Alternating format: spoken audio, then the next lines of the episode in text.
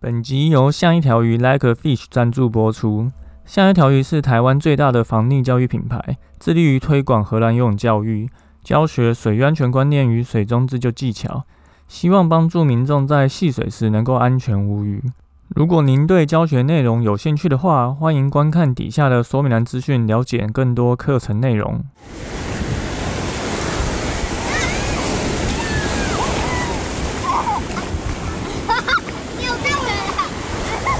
现在时间下午五点钟，海水浴场关闭，请尽速从水里上来，谢谢。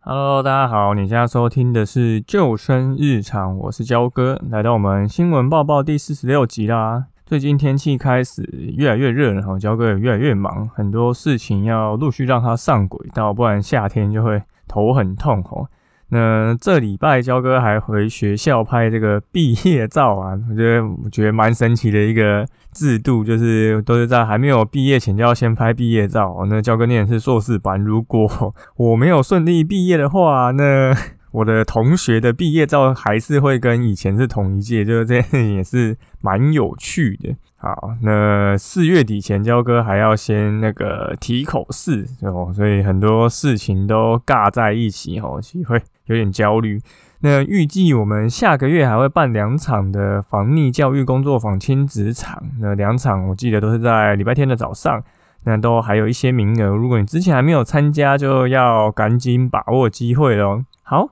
那本周一样有三件事情要跟大家讲，第一个是这个。大家应该有听过这个木曜四超玩的一日系列吧，很有名。那他们最近拍了一支海军水下作业大队的一日系列哦，那获得相当大的好评哦。焦哥也有去看哦，非常好看这一集。那里面其实演练了非常多跟水中自救技巧有关的内容。虽然我们不是海军人员，但它还是模拟很多这种可能你会。遇到溺水意外可以使用出来的策略，所以还是蛮推荐大家都可以去看一下。那焦哥在这边跟大家解析影片的这个重点有哪些地方？第一个就是在我们十九分零三秒的时候有出现这个 IRB 的充气艇，就这个一般其实就是在救生员训练中会用到的救生器材哈。我们可以看到这个船艇其实一般啊，你说海巡啊，或是一些水上救难的协会其实都会开这个去做救援，你会看到它其实是有一定高度的，所以如果我们要从这个海面上爬上去的话，如果你不靠船上的人拉你，其实爬上去会有一定难度的，因为大家应该都有去划过独木舟或是 SUP，当我们穿着救生衣要爬上去的时候，就会有困难，而 SUP 跟独木舟的高度其实都算比较偏低了，跟这个 IRP 救生艇比起来，所以这个也是为什么焦哥在上课的时候也会让大家去练习爬独木舟的原因。再是这个二十三分三十三秒这个陆上防呛训练，我们可以看到这个队员里面就是。都要保持在眼睛张开的情况下戴着面镜哦，他们就会戴着面镜，然后把脸放到水桶里面，把水装满进去。那焦哥平常其实也会让学生去练习这个不戴蛙镜游泳，或者在水里面把眼睛张开，因为我们总是会有一些意外场景，可能会需要。用到这件事情，那影片中其实也会看到训练过程中，大家都因为戴了面镜嘛，所以你也只能透过嘴巴吸气。这个也是为什么焦哥建议大家玩水时候都用嘴巴吸气哈，因为你用鼻子吸吸到水，就是大家都会呛到，焦哥也会呛到。那如果你是用嘴巴吸气，才比较不会容易呛到。那这对刚开始学游泳的人，其实是一件需要习惯的事情哈，因为很多人都是用鼻子吸气嘛，平常所以。如果你下次去吸吸到水的话，那就有可能会呛到，所以我们要慢慢去习惯改变这件事情。再是三十二分五十一秒的水中防呛训练，哈，那里面就演示到这个在水肺潜水中的面镜排水。还有潜泳要控制中性浮力，以及潜泳如果你是要游得远的话，你其实是要游大蛙，然后慢慢滑，然后给它漂一下，这样才可以增加你的续航力。好，紧接着是这个五十三分十四秒，就看到我们 Key 的示范了如何安全的跳入水中哦。一手护住你的口鼻，另外一手护住你的下档，然后我们用打桩式入水。什么是打桩式入水？就是你可以看到影片像木桩一样，你就是像是一根木头直直的，就是掉入水中。你这样与水面接触的表面积。越小，而且你的脚通常是有穿着鞋子的，所以其实越不会痛。那当然，你这个跳水的深度要有在一定的情况下，焦哥这个目测游泳池的深度起码也有可能三点八米、五米深左右，所以大家是不太需要担心会撞到地板。这个也是要我们去外面跳水的时候，你记得要检查深度，这样才可能不会发生就是撞到底下礁岩的一些危危险。那我们就会看到。在五十四分十八秒的时候，台哥其实是大字型趴入到水中，吼，像这种方式其实就相对比较危险，因为你面部直接往水这样打，有可能会造成流鼻血或是面部骨折，所以我们要尽量避免就是发生这种情形。好，再来是五十四分二十四秒，我们有看到这个负重踩水，吼，那踩水有多重要，应该不需要敲哥再说一次，吼，就已经就是百般提醒，就是踩水一定是。所有人不是不是玩水的人，是所有人都应该要学会的技能。这个其实已经列入在我们国民的那个游泳考核里面的自救技能里面的哈。那一般如果你看你在海上，如果要等待救援的时候，有船或者是其他救援者经过的时候，你至少要能够透过脚踩水，把手举起来跟人家呼救吧。如果这件事情你办不到，那人家怎么知道你需要救援呢？那在救生员训练的时候，也会让大家就是把手空出来，然后可能在水里面唱歌。那考核是考三分钟，脚不能碰到地板。那一般如果你是在没有穿蛙鞋的情况下，多数人都是用蛙式踩水啊。那我们看到影片中，其实大家有穿蛙鞋，有些人是用蛙式踩水，那你也可以用简式踩水。那简式踩水也是玩潜水的人最常用的一种踩水方式。好。那再来是五十七分五十七秒的水中攻击，就像影片里面讲的，其实，在海边玩水最重要是需要去克服海象的变化，因为海象其实是千变万化、不可预期的，所以他在里面这些里面水中大队的成员就试着把这个台根跟 Kid 的面镜弄掉啊，然后把他的气瓶的气关小啊，或是将人翻转，其实这个都是在模拟海象的冲击，就像我们遇到。海浪或是意外落海一样，然后我们要去反射性闭气，这样水才不会灌到鼻子里面。但遇到这种状况，其实最重要的第一件事情就是你要冷静吼，然后再依据你其实过往做的训练，慢慢恢复到原本的状态。那如你说我们又没有平常做过这种训练，所以你平常如果没有经过这样子的一个训练的话，你可以在岸上或到现场的时候就做这个溺水的印象训练，你这样才会知道。遇到状况的时候，应该要怎么应对？最后是这个一小时三十九分十八秒的最终考验哈，这个最终考验很精彩哈，我们会看到这个水中大队的队员在这个游泳池目测应该是二十五米啊，在没有挖进的情况下潜泳二十五米，捡到这个通过徽章以后再爬上绳子。那就像里面的训练组长讲的哦，为什么要让大家是在没有蛙镜的情况下游泳呢？因为你的蛙镜有可能会掉嘛，所以你要练习水中睁眼，然后可以在水中里面游泳。那大家也不用想说水中睁眼是不是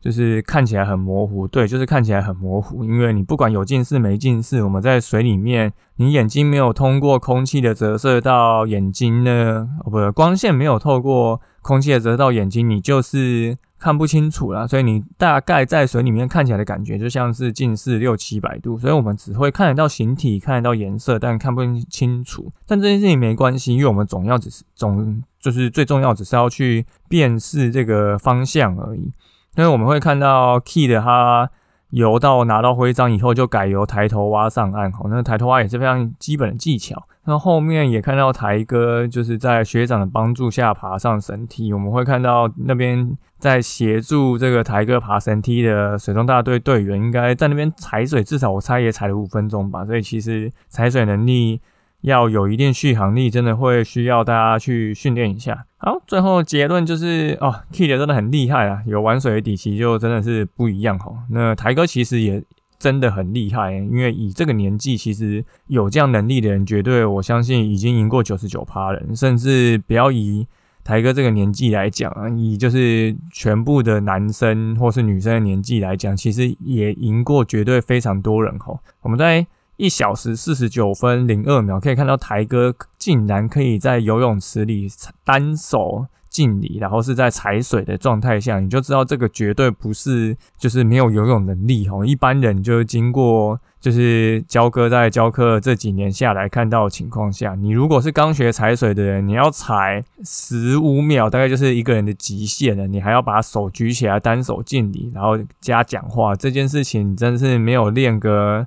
几个月是有一定难度的哈。所以我们这里是要给台哥还有 Key 的掌声鼓励。啊，这一集真的是非常好看哦！就如果大家都有这些能力的话，那谁还会溺水呢？非常大家去就是看这一集，就是虽然片长有点长，但是真的很精彩，那非常推荐给大家。好，接着是第二件新闻资讯哦，这个是龙洞夹湾风浪变大，钓客落海身亡哦，就是又是一件钓客意外落海身亡的新闻事件哦。那这个是发生在新北市龙洞。那因为有钓客不慎被这个大浪卷入海中，所以马上通报去协助救援，并在三十分钟内将溺者救上岸。可是救上岸的时候，一样就没有生命迹象。那送去共疗保健站的时候，一样就是啊不治身亡。那这边消防局指出，哈，该名雕刻虽然有穿着救生衣，但落海的时候疑似头部遭到撞击，所以送医前就已经没有生命迹象。那落海原因需要再进一步厘清。那东北角其实是。钓客非常容易被打下海的一个意外事故场所哈，你几乎每个月，我觉得可能是每周了，可能已经不只是每个月，都会有发生钓鱼意外落海的事故哈。那疯狗浪其实就是好发于这些常见的海钓处哈，那东北角其实就是典型会有很多这种常见海钓处的地方，比如说直立海岸的礁石啊，然后。那个直立的平台呀，或者是海堤消波块，或者是有非常多海底礁石的海滩，那这些都是非常多疯狗浪会袭击的地方哈。那我们有看到这个新闻说，虽然钓客有穿救生衣，但是还是免不了落海时撞到礁岩的风险。所以，注就是从事你这些钓鱼活动，尤其是在这些地点从事钓鱼活动的时候，真的要。非常小心注意。那假设假设你今天有穿着救生衣，然后一样不小心被浪卷下海，但很幸运的没有撞上岩壁的话，那我们应该要怎么应对呢？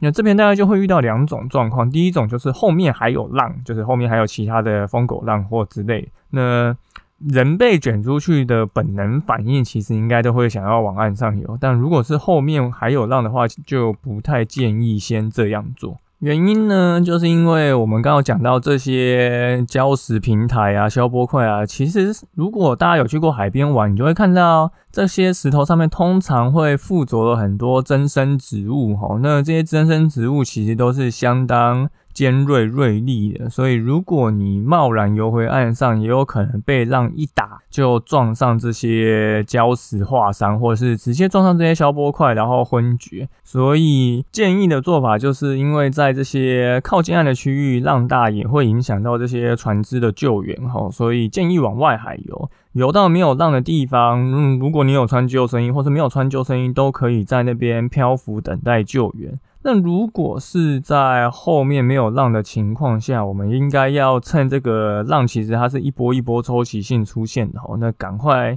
在下一波来之前就游上岸，或者是请岸上的民众协助丢这个浮具扔给你抓住，再把你拉上岸，这是可能两个不同的做法。那当然，一现场的状况会有一些。呃，其他的面对方式啊，这个真的是非常要根据环境状况去做现场的应对哈。那你有比较多的经验，有比较常去观察，你可能就会更知道该怎么做。那更多详细的关于这些疯狗浪的资讯，焦哥以前也有写过一篇文章，会再把这篇文章的连接放在底下的说明栏资讯。好，那最后是要跟大家讲一个相关的水域资讯啊。就是我们有一个非常有名的 YouTuber 布洛克，叫做小飞，就非常爱瀑布的一位外国人，他制作了一个台湾过去五年的溺水地图哈。那小飞其实在台湾就是推广这个水域安全跟开放水域也是不遗余力哈。那他针对了这几年的。溺水事件，然后绘制了一个溺水地图，就是把这些发生意外事件的地点，然后标注在台湾的地图上。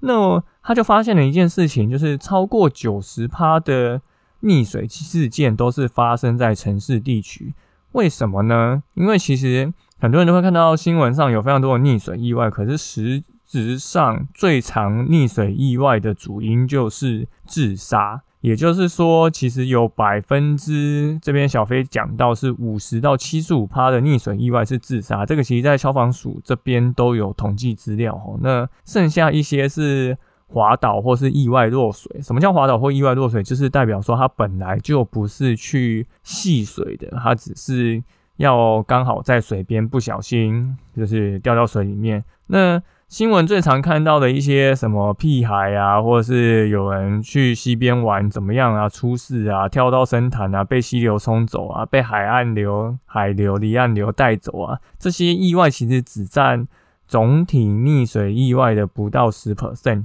也就是说，政府在禁止这些开放水域戏水的这个条件下，其实它并没有降低多少发生溺水意外机。的几率哦，因为多数其实都是自杀。那既然如此，我们是不是应该渐渐的去开放各地的开放水域，然后让民众去戏水呢？然后再请政府去做相对应的防溺教育知识的普及，来帮助民众可以保护自己。我想这个应该才是解决溺水意外的根本之道吧。那我们在四月十号跟四月二十四号，焦哥刚开场的时候提过，我们都有办那个防溺教育工作坊，我们会帮助亲子在教室学习水域安全的观念跟岸上救援的技巧。那相关的活动资讯跟报名链接，焦哥一样会放在底下的说明栏资讯。好，那如果有兴趣的亲子家庭，也欢迎你来参加。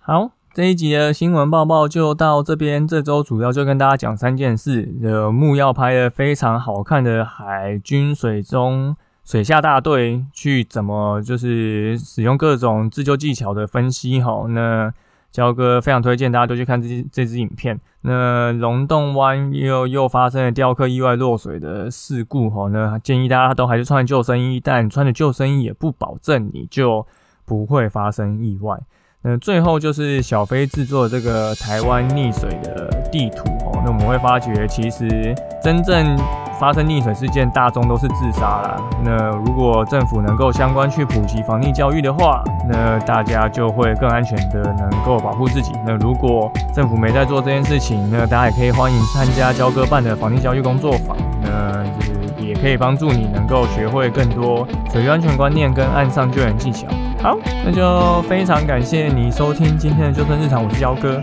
如果你喜欢我们的节目的话，欢迎到 Apple Podcast 留言并给我们五颗星，也推荐给身边的朋友们。那如果你有 IG 账号的话，有什么想要听的主题，也欢迎私讯跟我们说。我们就下次再见喽，拜拜。